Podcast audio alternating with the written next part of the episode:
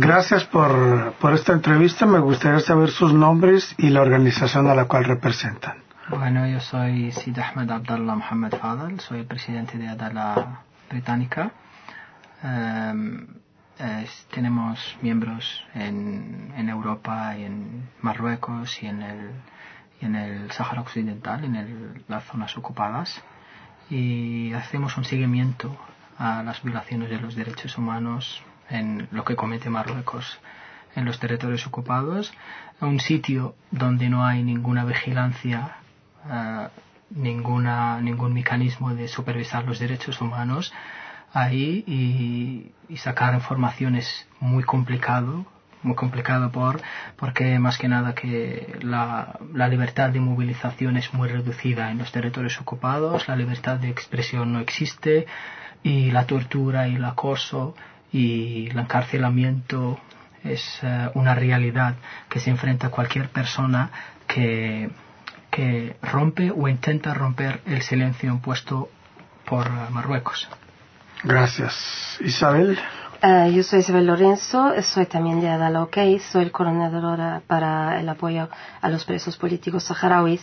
Eh, entre estos eh, presos políticos saharauis se encuentra también un periodista eh, que ha sido detenido, que nuestro colaborador, que ha sido detenido exactamente eh, por eh, denunciar la situación y ayudar también en la preparación de los informes que tenemos que, que hemos presentado aquí.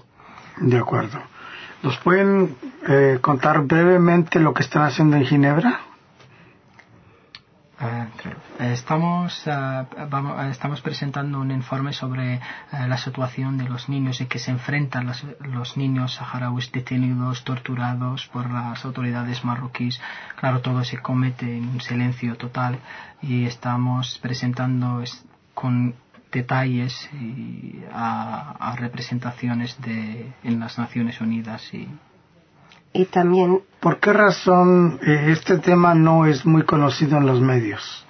Eh, bueno, el tema del Sahara sabemos que en general hay algún silencio de, de medios. Sí, pero, pero, en particular el tema, el tema, de los niños. Eh, el tema de los niños nadie habla. Mm, el tema de los niños es que, ¿por qué hemos hecho?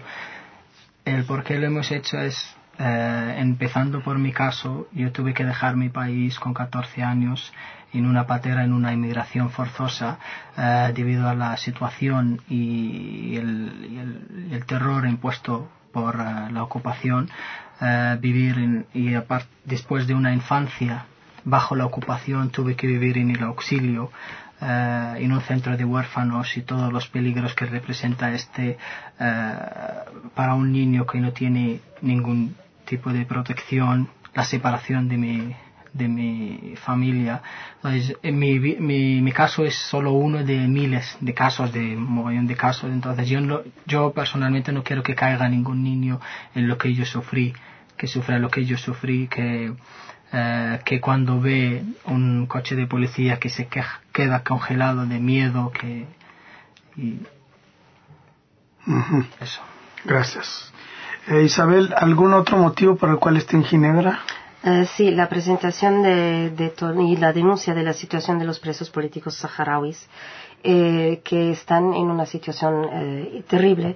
Todos los juicios que han sido, eh, los pocos que son juzgados, son juzgados en juicios completamente ilegales que no respetan mínimamente ni la ley marroquí ni la ley internacional, son vulnerables, son unos derechos extraterritoriales sin pruebas y en muchas de las salas de audiencia de, de los jueces hay marcas de violaciones que, que, que, se han cometido ahí, porque las torturas también son hechas delante de los jueces en la primera instancia.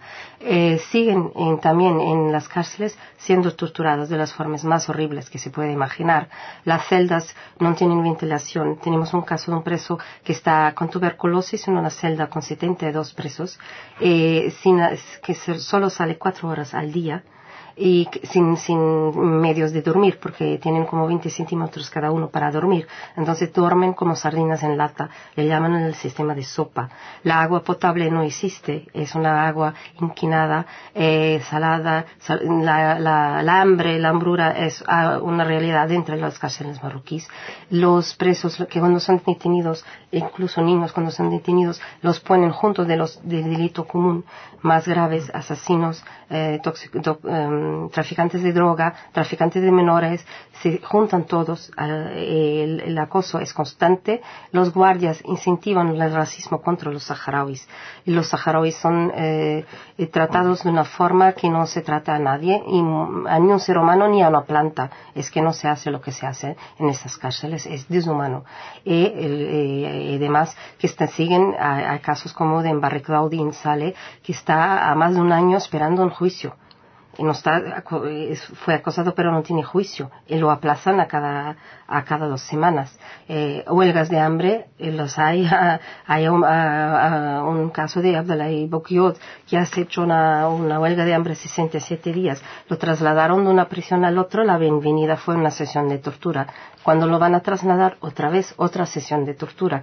Eso es el día a día de, estos, de estos hombres. Tenemos el, el, caso del grupo de Grimizik, 21 civiles que han sido juzgados en un tribunal militar completamente ilegal, donde no hubo una única prueba durante 10 días con 40 observadores internacionales que han testimoniado ahí las mayores violaciones que existen en el mundo de derechos humanos de la ley. Fue una, una farsa y un teatro, pero sigue la situación y están ahí con penas de perpetua. Eh, lo que queremos Pregunta, ¿qué es lo que esperan de estos de estas denuncias en el marco de Naciones Unidas? Bueno, esperamos que que las, las eh, que la comunidad eh, internacional por una vez rompe el silencio y nos escuche. Que oye lo que estamos diciendo porque en los territorios ocupados eh, no entra ningún periodista. Al revés de los campamentos refugiados que están bajo el control del Polisario, donde cualquier persona puede entrar en los territorios ocupados, nadie entra. Rechazan personas como enviados de UNICEF que no entran. Eh, las propias Naciones Unidas tienen dificultad en hacer entrar sus enviados especiales. Esto es una situación única en el mundo. ¿Y tú? ¿Qué esperas? esperamos que reaccione por lo menos en tema de, las violaciones de los derechos humanos, las flajantes violaciones de los derechos humanos que se vive el pueblo saharaui día a día, o minuto a minuto, mejor dicho, que reaccione frente de estas violaciones y que no, que, no queden con las manos cruzadas y que y, apoyan ese, ese silencio impuesto por eh, Marruecos. De acuerdo, gracias. Nada.